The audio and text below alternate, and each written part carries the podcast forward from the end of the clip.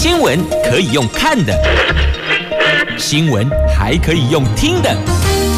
亲切的早安问候，专业的新闻分享，欢迎加入美英主持的 News Online，说新闻给你听。亲爱的朋友，台港后打开后，大家好，欢迎您再度锁定收听 News Online，我是美英，我是谢美英。今天的四大报。同样的，三大报的头版头条都是跟疫情有关，而且在联合报的头版头的新闻标题挺吓人的，有多处快速的爆发群聚呀，包括了新北长照淡水马偕京元电子文大宿舍加恐怖诶。有三十处的长照机构经传确诊，沦为重灾区。接下来的这一个星期到两个星期，重症照护成为降低死亡率的关键所在。那昨天单日新增加上校正回归本土确诊。五百四十九例，好，就是联合跟中实的头版头。那自由时报的头版头条是纾困四点零的部分呢，有关纾困扩大的内容。没有一定雇主的劳工跟自营业者，通通有补助，总计有五十五万人受惠呀。好，这个是跟疫情相关的。那经济日报的头版头条是台积电四纳米提前第三季试产，凸显先进制程的优势，拉开和三星跟英特尔技术的差距。这个有助于持续的抢下苹果跟超微的订单呐。好，这是经济日报今天头版。头条的新闻。那么，在进入详细的头版头新闻之前呢，我们来看天气概况。今天白天的部分呢，北北桃温度介于二十六度到三十五度，竹竹苗二十六度到三十三度，全部都是阳光露脸的晴朗好天气。那个滂沱大雨或是呢午后雷阵雨，拢无啊啦，全部是晴朗的好天气。本来还想希望。这几天能够为水库好好的进账，那看来今天应该是没有希望了。好，接着我们来看详细的头版头条的新闻内容。我们先来关注联合跟中时的头版头啊。台北市信义区的长照机构传出了群聚感染后，新北的土城、基隆也传出了长照机构分别有三十三个人及五个人确诊。土城案例中有九十九岁的长者确诊过世，淡水马街因为全院进行普筛，发现了六名患者，有四名陪病家属，还有三名的护理师确诊。国泰医院也有一位急诊医师确诊。那另外呢，文化大学的宿舍大轮馆也有四名住宿生确诊。台北市府对宿舍三百一十四名的学生进行快筛，检出了十四名阳性。封测大厂京元电子发生移工宿舍群聚感染，两天来总计有十三个人确诊。苗栗县府匡列接触者两百二十七个人进行核酸采检，昨天下午验出了二十六个人是阳性的。所以刚刚您听到了，有长照，有医院，有电子业，有学生的宿舍，你看。多地多处快速的爆发群聚哦，那群聚感染事件已经快速的在各地发生了。指挥中心统计，全台湾超过三十家的养护机构著名或是工作人员确诊。那专家指出，机构群聚就像是巷战。街巷弄的巷哦，巷战是战争的战，就像是巷战，稍有不慎就可能成为重灾区呀。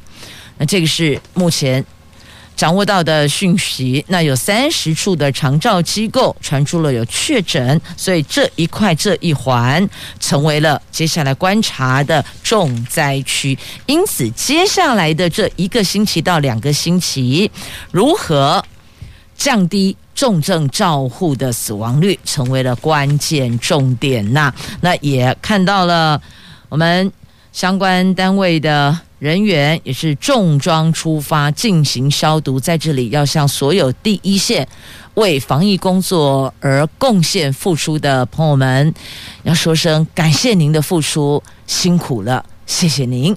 那接下来我们关注疫情的部分呢？那全台湾目前共有三十家的长照机构有确诊者，那有些是零星一两位的住民或是工作人员，但也有比较大规模的群聚感染。那除了万华一开始的老人养护机构之外，最近台北市的信义区老人长照中心有二十七位住民确诊，另外十一个工作人员确诊。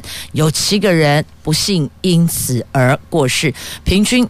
年龄是大概八十多岁，另外二十个人住院治疗。那新北市的土城长照中心也有二十五位的著名，八位工作人员确诊，合计总共三十三个人。那这一波的本土病例重症者当中，大于六十岁的占了百分之三十点八。长照机构大多是高龄长者，一旦确诊，那著名的。彼此之间就很容易群聚感染。那为了要降低长照机构的群聚感染，所以指挥中心决定在公费疫苗接种对象当中，长照机构人员的施打顺序由第六往前调整到第五顺位，在第六顺位增列七十五岁以上长辈，原本的十类优先施打对象。因此增加为十一类，相关的公文正在签核当中啊。避免群聚，除了依循社交指引之外啊，疫苗还是最重要的，所以疫苗要到位呀。好，接着再来关注的是纾困的部分，在今天的《自由时报》头版头条。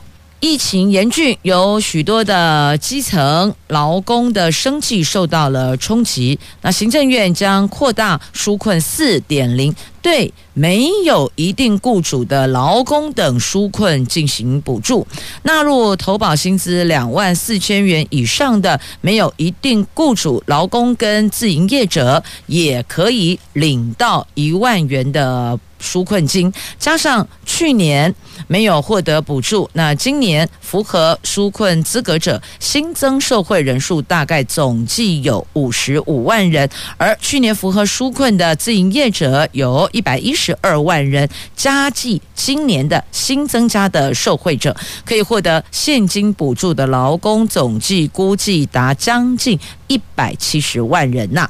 那行政院说，这次新受惠的劳工主要有两类，第一类是去年没有获得补助，今年符合资格的没有一定雇主的劳工。和自营业者，包括后来投保薪资在两万四千元以下的，或是没有投保任何保险的，总计有十二万人，每个人一律是补助三万元呐。那投保薪资两万四千元以上者，补助一万元。那现金补助发放跟新受理申请的，都在。明天六月四号上路啊！这纾困四点零的现金补助发放跟新受理申请预定在六月四号上路。除了将发放个人纾困补助之外，有关产业界受到冲击的补助，因为评估五月到六月的冲击比较严重，原来补助标准是营业额受到冲击百分之五十以上的，补助员工薪资的四成，上限是两万元。但首苏院长指示，一切都从宽认定，将直接补助受冲击的企业员工薪资每人两万元。那对于政府的纾困计划，立法院的国民党团主张加入扩大普筛。免费打疫苗、发现金等三大诉求。另外，有蓝营的立委认为，对全民普发一万元现金，这个是最为简便，不必申请，也不会群聚呀。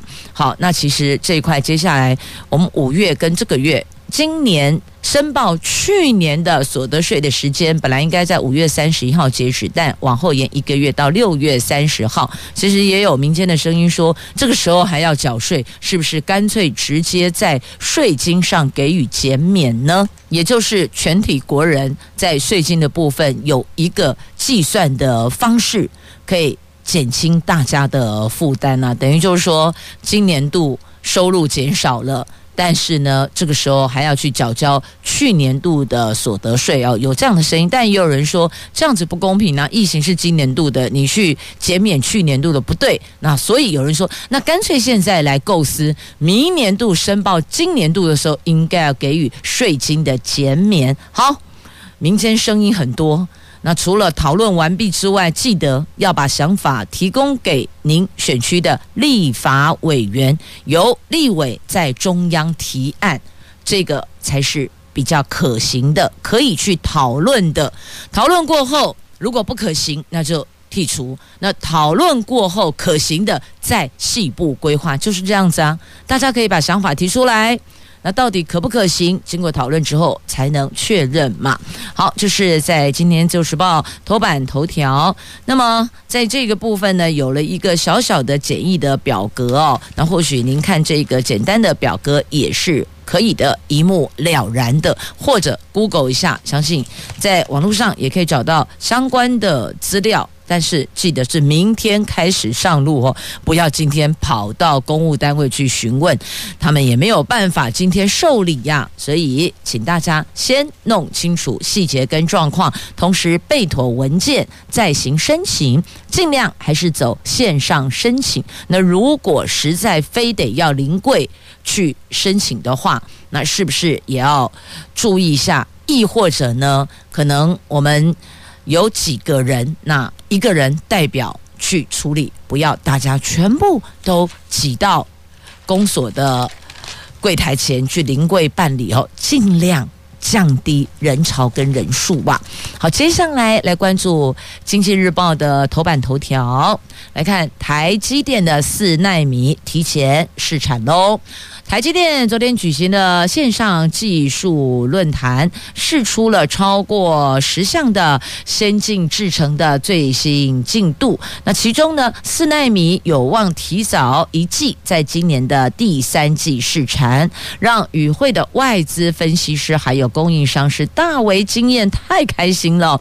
这个呢，就意味着台积电再度的拉大。和三星、和英特尔等劲敌，就强劲对手的技术差距了。未来可以再以制成的优势，持续的拿下苹果、超微、高通，还有联发科等等的这些国际大厂的订单呢、不至于会掉了订单哦。那台积电来看一下这一则的详细的新闻内容哦。来，台积电的总裁。在线上技术论坛开场时，特别强调疫情推动数位化的加速进展。即便疫情过后，企业还是会持续的推动数位转型。因此呢，数位转型将会是长久的趋势。而高效能运算是半导体技术主要的驱动力之一呀。那所以你看，现在不能够大家一起进办公室开会，那至少我们透过线上的会议。那提供一些技术的交流跟说明，也是可以稳住订单，可以持续运作的。好，这是在今天《经济日报》的头版头条新闻。那接着还是来看《经济日报》哦，这台湾股市现在进入了土洋大战。好，什么叫土洋大战？土就本土的意思，洋就是外资的意思哦。好，那如果套在疫情的模式，叫做本土确诊跟境外移入，这样了解了吗？就台湾本地的跟外资的部分哦，那外资卖超有九十四亿耶，公股跟自营商的进场力挺。法人先说，短线震荡加剧，长线多头没变呐。好，现在就靠着我们的。大内资来撑盘呐。昨天外资终结连三买，对台股转为卖超，以国家队为首的八大公股行库买盘进场，配合自营商连四买，寿险资金、中实户等内资稳盘，大盘多空激战，高低点震荡达两百一十八点，指数摆尾力撑红盘，中场加权指数小涨两点，最后坐收一万七千一百六十五点。好，所以买卖这些金融商品啊，有时候你看到它拼命的在波动，往上冲，不代表今天往上冲，明天还会往上冲。那今天往下跌，不代表明天会往下跌，真的就拍供哎哦。好，所以要持续的观察。减少跟你说的时候，疫情并没有往下降，疫情还在高点呢。这个分别是今天联合跟自由头版版面在报道的新闻，而且告诉您呢，现在科技业的外。及移工啊，当心会成了防疫的大破口。好，我们逐一来看，分别在今天自由、联合、中时头版版面都有强调的内容。新北市单日就一天增加三百一十例的确诊，所以你看到这个数字，你认为疫情有往下降吗？所以。答案告诉我们，疫情还在高点，不要认为说有舒缓了，并没有。因此，日前专家指出的观察的时间点要拉长，这一点是对的。一两天、两三天还不足以成为趋势，你要持续的往下再看。至少要延续一段时间，数字每天都在往下走，而且往下走的那个幅度是明显的，是有感的。那如果不是，那就是上上下下，就跟股票市场一样，上上下下，一会儿高一会儿低，抓不准，就代表疫情还在烧，还在高点呢。你看，像新北的确诊。昨天单日增加了三百一十例呢，显示疫情果然并没有往下降，还是在高点。新北市长侯友谊说，新北大概有八成确诊案跟台北市万华区的群聚或是活动史是有关系的。那现在起呢，针对板桥、中和、三重、新庄、新店、永和、土城等确诊人数比较多的，或是足迹比较密的。七个行政区划设二十八个里，成为重热里。它不能讲重灾哦，热就是热度的热，重热里表示这个地方是重中之重的意思啊。那呼吁这二十八个里的居民减少外出，并且尽速的接受筛检呐。那问进一步问他，你那二十八个重热里是哪里？他说又不好对外直接说出来，这等于有点像贴标签一样。但重点就是建议大家宅在家里最好。那务必务必要记得，即便在家里也是要注意基本的。要求卫生等等哦，那还是要留意自身的一个消毒工作。有家人外出返家进门，第一件事一定是喷酒精消毒，然后赶紧把衣物换下来，清洗过后再坐下来。大概有一些过去我们可能没有养成的习惯，现在开始做一个调整。那再来呢，也针对了这二十八个里，强烈的建议他们不要外出，一定得外出。譬如说采买。也最好降低次数，缩短时间，等于快速购买，一次购足一个星期的家里需要的民生物资哦，不要常常的出门去，反正只要出去就是增加。风险，因此要求大家，也拜托大家都待在家里呀。那现在社区个案必须要快点找出你那个源头感染源没拉出来哦，就没有办法去断了那个传播链。现在比较担心的是有还有几个不明感染的，这个比较伤脑筋哦。那。要拜托大家配合。如果真的到了那一步，需要交代足迹的时候，千万不要隐瞒，因为这个已经不是一个人的事情，不是单一个人的事情了，这是牵涉到整个国家的问题了。所以拜托不要隐瞒，要如实的说出来呀。你看，单日增加五百四十九例啊，这五百四十九例是新增。及回归的部分哦，在本土确诊的部分显示，疫情并没有往下掉哦。我们到现在累计有八千个人确诊，有一百三十七个人因此而送了命。那致命率是节节上升啊！昨天。我们新增的哦，单日新增，我们看一下这个三百七十二例，加上校正回归的一百七十七例，所以总数是五百四十九例呀。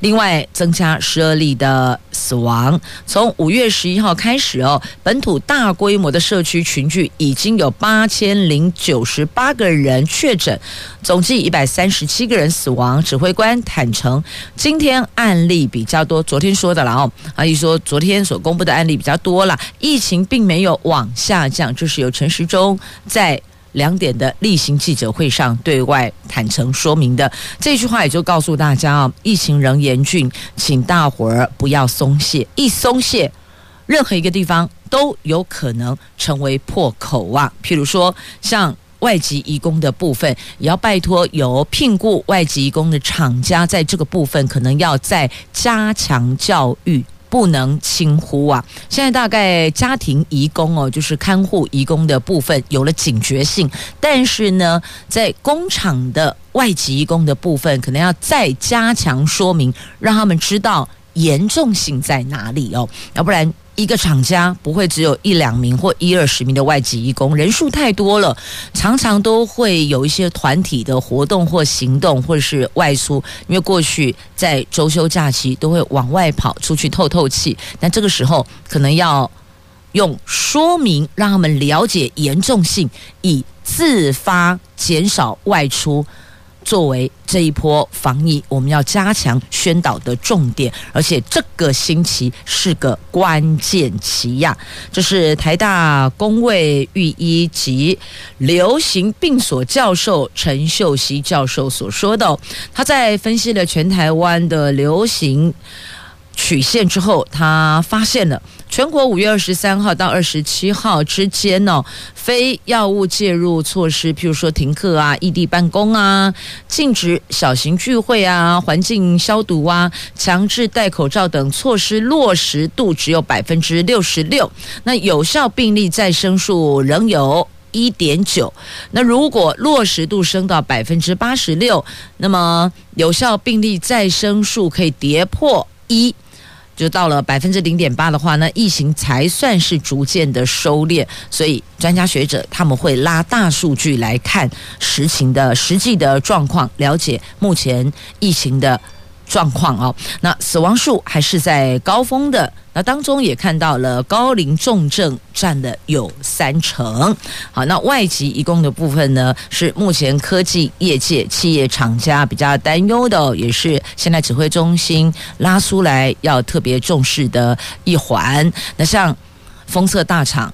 金源，他竹南厂有十二名的非籍移工，菲律宾籍的移工确诊，苗栗县就赶紧进行筛检，然后就核酸检测七千三百人，有直接间接接触的，那在同一个厂家工作的，那工作人员的家人、同住家人等等，你看这一个框列下来，人数真的很大很多样。好，讲了这么多，重点。就是要请大家要特别特别的留意，那我们也期待这病毒跟我们台湾擦身而过吧。继续，我们来关注是疫苗的部分哦。现在我们规划了大规大规模的疫苗的接种计划，但是现在呢，就是万事俱备，只欠东风。欠哪个东风呢？疫苗这个东风啊，我们已经拉好了什么时间、什么品牌的疫苗。到货，那怎么安排接种？好，都开始做了这个详实的计划，但就等疫苗到位呀。不过现在疫苗还没到位之前，本来就应该把这些都先做好。疫苗一到位，就开始按原来的规划的进程去执行，这样才会快嘛。但我们现在哦，在等疫苗。可是根据意大利的媒体报道说呢，北京伸出黑手，德国停工台湾疫苗，虾米？这是虾米情形嘞？这根据意大利的政治杂志叫做《真相》，他在五月底以德国听命于中国停止供应台湾疫苗作为新闻标题刊登了这一份报道，指出中国的扩张主义不只在于军事方面，也正透过疫苗扩大影响力。在台湾疫苗需求这么急迫的当下，北京利用这个事情分化台湾。从一开始，北京就是这些复杂事件的幕后推手。那台湾政府向德国 BNT 原厂洽购疫苗的部分卡关，原来背后真相在这里哦。那意大利的媒体真相，这个真相是它杂志的名称啊，就像我们媒体有《自由时报》《中国时报》《联合报》。《经济日报》的意思是一样的哦。这份杂志真相在五月底报道指出，德国听从中国的命令，停止向台湾输出疫苗。台湾向德国的 BNT 原厂购买的疫苗失败。从一开始，北京就是这些复杂事件的幕后黑手。他们用经济杠杆让柏林屈服，让德国屈服了，所以他等于手上握有筹码，用这个筹码来操控的意思哦。那这一份报道指出，所发生的一切清楚地表明，中国有能力对德国施加强大的政治影响力。尤其近年，德国显著加强跟北京的贸易关系，使德国领导阶层对中国态度明显的放软了。德国总理梅克尔甚至大力支持争议性的欧中投资协定，而北京也很清楚可以利用经济杠杆让柏林接受中国的建议哦。那这个报道还点出了北京反对台北跟德国原厂签订的疫苗协议，同时在中国代理 BNT 疫苗的上海复星又说要供应同样的疫苗给台湾，这种态度让台湾政府忧虑他的政治企图。并不是毫无根据的担心啊，所以北京的战略就是从内部分裂台湾呐。那报道最后说，从台湾购买疫苗的复杂跟发展，可以看出中国对其他国家影响的程度。现在龙的扩张主义传播的不仅是刺刀，他用刺刀来形容军事力量哦，不仅仅是军事力量，还有疫苗。他们用龙。龙来形容中国，就暗指中国的意思哦。龙的扩张主义传播不仅是军事力量，还有疫苗，应该这么说吧？世界上的强国都会无所不用其极的在各个环节见缝插针，来彰显它的影响力，不都是这样吗？从前的美国也是差不多这个模式，它要彰显的就是它就是有这个能量，有这个能力。那当然，对于台湾来讲。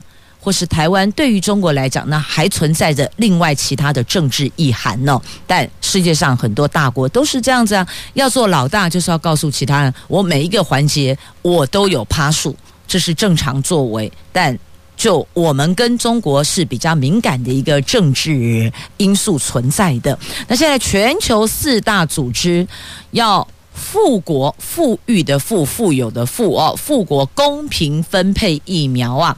日本的首相宣布将提供三千万剂疫苗救急，好，他们自己供应 OK 了，先照顾自家人 OK 了，那心有余力。要照顾其他的地区、其他的国家，因为毕竟是地球村，你不可能单独的置身事外呀。好，则世界卫生组织跟世界贸易组织，一个 WHO，一个 WTO，还有世界银行等国际，还有国际货币基金等等哦，这四大组织领导人在六月一号联名哦投书。《华盛顿邮报》促请世界各国，尤其是七国集团，就 G 七、G seven 等富裕国家领袖，要做出新承诺，更公平的分配疫苗，来终结疫情的大流行。那美国国务卿布林肯也说了，拜登政府将在两个礼拜之内公布先前承诺要试出的八千万剂疫苗的计划细节。美国有八千万剂，日本要提供三千万剂，加起来就一亿一千万剂的疫苗了。那同时，日本首相也做了这样的一个宣布，他们要分配给急需疫苗的国家和地区呀。根据日本的每日新闻报道，日本跟台湾商量后，六月下旬将对台湾提供 AZ 疫苗。那这疫情爆发一年多以来，全球累计确诊逼近。一亿七千两百万，那并有三百五十八万人丧生。尽管疫苗已经在去年的十二月开始施打，但分配接种严重不公啊！那欧美富有国家毛起来先囤货囤积疫苗，诶，欧盟大国德国、法国不但跟英国爆发了齟齬，甚至还阻挠限制疫苗出口。那反观开发中国家和低收入的比较穷困的国家跟地区，却很难取得救命的疫苗。你不觉得这？两相对照是很讽刺的吗？这有能力的国家，它也可以囤疫苗、囤积疫苗；那没有能力的国家，是一剂难求，连一剂疫苗都求不到。你看，两相对照，那个落差就拉出来了。好，这是在疫苗的部分，所以全球四大组织跳出来说话了。这四大组织的领导人联名投书《华盛顿邮报》，要。这些有能力的国家公平分配疫苗，看看其他急需疫苗的国家和地区呀。如果疫情只有在自己的国境之内受到控制，但不可能锁国嘛。所以，只要有任何一个国家、任何一个地区的病毒没有被完全的歼灭，就代表着目前 OK 的地区也是有可能未来被攻破的，不可能。所以，全球就是一个世界地球村的概念，没有任何一个区域可以单独置身事外，保自己没事，其他人有事，亦或者自己有事，其他人没事，不可能的。传来传去，飞来飞去，终究还是会有事的。你很难说你完全都能够置身事外。继续，我们来关注疫苗。疫苗很重要，因为疫苗让疫情出现了一线曙光呢。纽约、英国纷纷传零病故，哎，这卫生大臣说是疫苗奏效，英国更是有可能月底前解除防疫限制哦。全部归功在疫苗。这英国、美国两国疫情传出了好消息哦。那曾经是美国疫情重灾区的纽约，上个月三十一号病故人数是零，没有诶，是零诶。这过去好久了没看到这个数字哦，大为振奋呐。那英国在六月一号新增确诊。病故人数也是零。那他们这通报新增的数字哦是零，是这十个月来的首见。月底前解除防疫限制的可能性因此提高了。根据《泰晤士报》的报道，英国在一号病故数加零，不排除因为春季国定假日而延后通报的可能。然而，这个里程碑数字还是令人振奋的。英国首相强森提早早前曾经宣布预定。二十一号全面解封。好，那《泰晤士报》的报道就点出一个重点哦。他说不排除是因为春季国定假日而延后通报的可能。那这意思是不是他们也会有校正回归吗？好，不管怎么说，他们能这么振奋，表示连日来的数字支撑他们有乐观以待的看法。那月底前要解除防疫限制，代表着。确实有所掌握、有所把握，才会这么对外宣布，而且是由首相对外说的，这个可信度应该是比较高的。那英国、美国两国。应该都是疫苗奏效，所以拜登也化身成为了防疫尖兵哦，呼吁美国公民都要接种疫苗。他还是跳出来，请大家多多施打疫苗。其实他们的疫苗接种率已经不低了，但还是呼吁大家能打疫苗就打疫苗哦。那在欧美很多国家，他们做筛检检测边境。疫苗马边挤都是这样子。那在台湾筛检要钱，疫苗也要钱啊！我们不是变了很多的经费吗？钱到哪里去了？好，继续再来看疫苗。这指挥官陈时中说，红海的疫苗他们要自己买疫苗嘛，要捐购给政府单位跟医疗单位哦。但红海现在他独缺原厂授权，他等于跑这些流程都 OK 的，但原厂授权在哪里呢？现在明民间拼命的要抢购疫苗，希望为台湾增加疫苗的数量。有些官方不好做的，民间跳出来，我们来购买没关系。重点是要有疫苗到位呀。那佛光会今天会公布接洽的结果，但确实有些这个生技厂它。摆明了只跟政府公务部门谈，不跟民间单位洽接哦，这的确也有的。所以有哪一种可能性可以尽速的到位呢？是不是签约的那一帕是政府公务部门跳出来呢？还是说前面走流程沟通协商的部分是政府部门要出面呢？那到底怎么样的一个官方跟民间的合作？可以加速疫苗的采购的进程，我们都朝这个方向来努力，好吗？那郭董抢 BNT，中国美国疫苗战成了助力吗？好，就是大家都在追、都在问的哦。那柯批说呢，有国际疫苗能打就先打吧，因为这些拿到欧盟认证的、拿到美国的食药署认证的哦，这个能打就赶快先打吧。好，那讲到打疫苗，那现在因为国内状况是这样，疫苗数量还不足以满足全国民众的需求，所以有人就干脆呢，在飞领机去美国打疫苗了。长荣航空因此增加了航班呢，本来因为疫情，每个礼拜三班。现在改为天天飞，每天飞呀。那有很多的留学生啦，还有滞留台湾的美国公民啊，都在抢机票。飞洛杉矶的班机是班班客满，而且票价贵三倍，还是秒杀诶。也许本来一张机票五万的，现在十五万，还是大家抢着要买票，赶快搭飞机。到美国去打疫苗，这针对留学生跟滞留台湾的美国公民了。那美国大量施打疫苗，七月有望正式解封了，就是松绑解封哦。到七月，现在是六月喽，下个月哦有望正式解封。那近期从台湾到美国的旅客因此暴增啊，包括了留学生，还有滞留台湾的美国公民。那到美国打疫苗的，可以说现在掀起了一波的反美潮，返回美国反美潮。长荣航空首度在疫情之后增班，增加航班。据了解，到现在为止，台北飞洛杉矶的班机每一班都客满，就算要花上贵三倍的票价，还是在所不惜。的确，命是最重要的，钱身外之物，再赚就有，但是命丢了。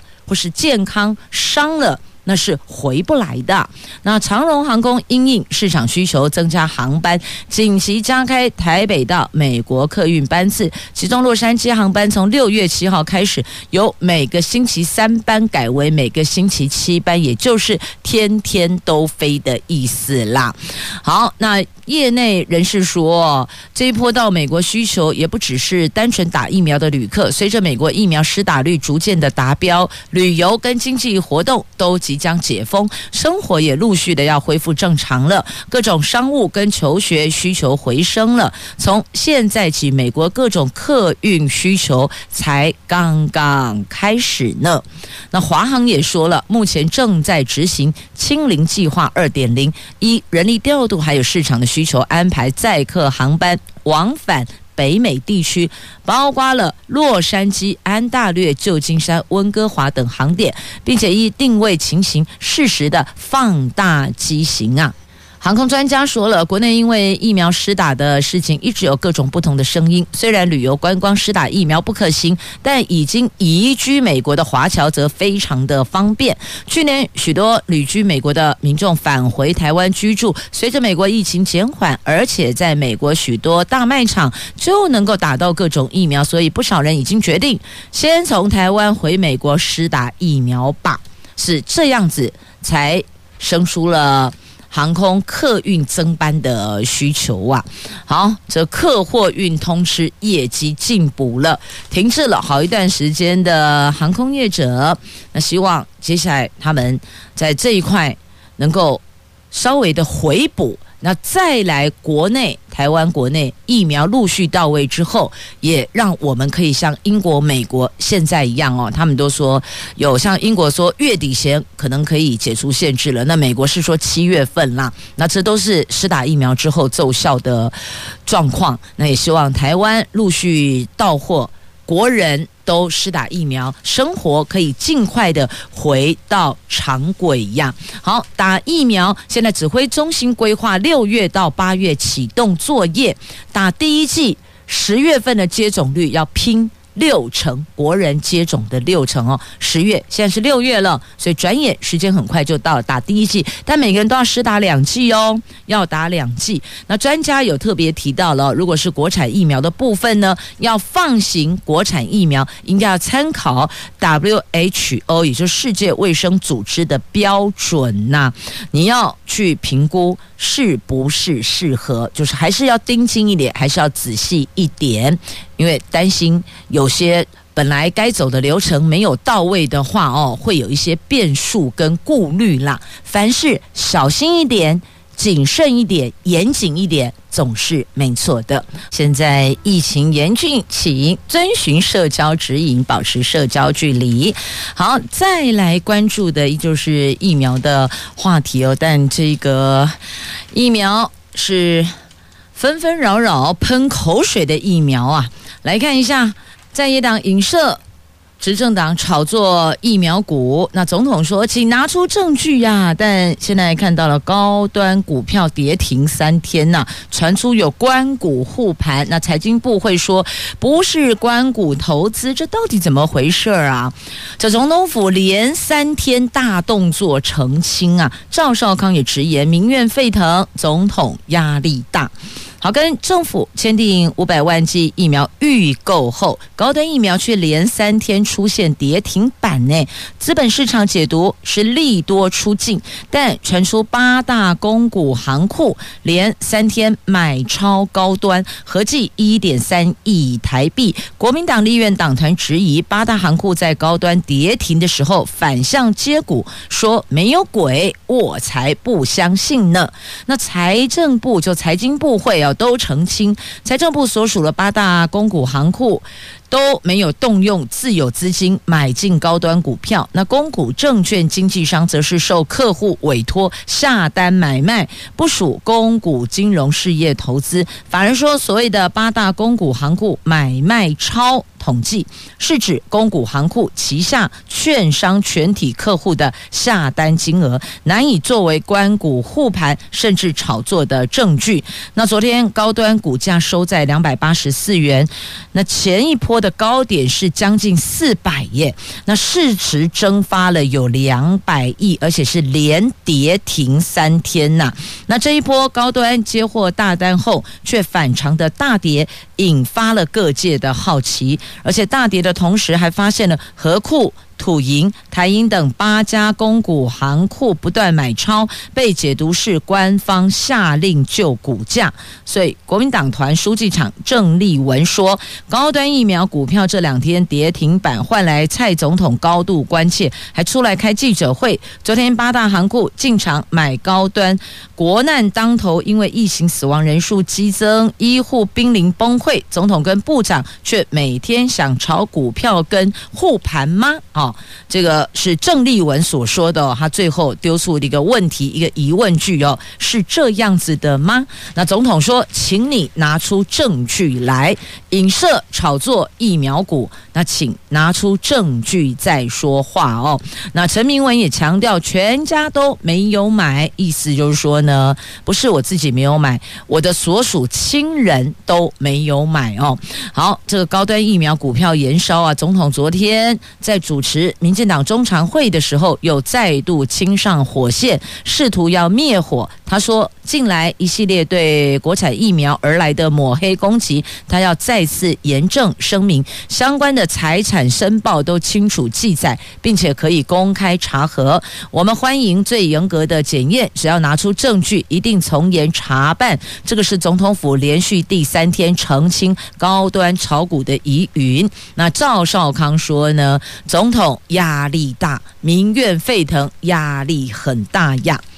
好，这个话题就到这儿。我们接着要赶快前进，在今天的《经济日报》头版下方，哎，还有这一张差点漏掉了哦。来，今天《中国时报》的 A 七综合版面的头条哦，这三加十一会议记录消失了，监察院请追真相吧。这疫情严峻，放宽即时检疫为三加十一，被视为防疫破口。卫福部跟疾管署却说，决策的时候没有做成会议记录，引发了强烈的抨击。民众党甚至质疑，是不是遭到毁尸灭迹？所以。昨天到监察院陈情要求调查，但监察院几乎同步宣布，曾任卫福部次长的监委苏立琼、蒲忠诚已经申请自动调查。国民党主席江启臣、前主席朱立伦则不约而同呼吁监察院跟司法单位要查明，如果。有行政疏失的人或，应该要赔偿确诊死亡病例呀。这到底是三加十一怎么回事？是谁说要放宽的？是谁同意放宽的？哦，这个是现在在野党要求要追查哦。这整起事件，整个疫情拖个鸡毛，源头就在这里。他们的意思是说，当时不放宽，或许破口就没有。那也许。我们自己国人同岛一命，我们谨守防疫指引，也不会有今天这个局面啊！所以要往前追，要事出必有因，那个因在哪里？但结果没想到得到的答案却说，做决策的时候没有做成会议记录。怎么会这样呢？请问各位民间企业的公司行号的主管或是企业的老板们，你们在做决策会没有任何的会议记录吗？怎么会有这种事情？而且是在公务部门，而且是跟疫情相关，这个我实在没有办法理解，我也想不透。可能我们凡人的脑袋无法去思维这么高层的事情吧。好，接着赶快来看一下《经济日报》头版下方的新闻，在各报内页有报道。在美国、中国的高层官员一个礼拜内两度对话哟，等于为了重启协商做铺路，他们的经贸往来、经贸互动重启有望了。你看，一个礼拜内通话叶伦跟戴琪。那中国媒体说，一度静默的中国美国经贸再次的启动了。好，来节目最后呢，还有《自由时报》头版的这一则图文，睽违一年多再度喷发万丹尼火山，这次有四喷口，四个。相隔一年多，屏东万丹。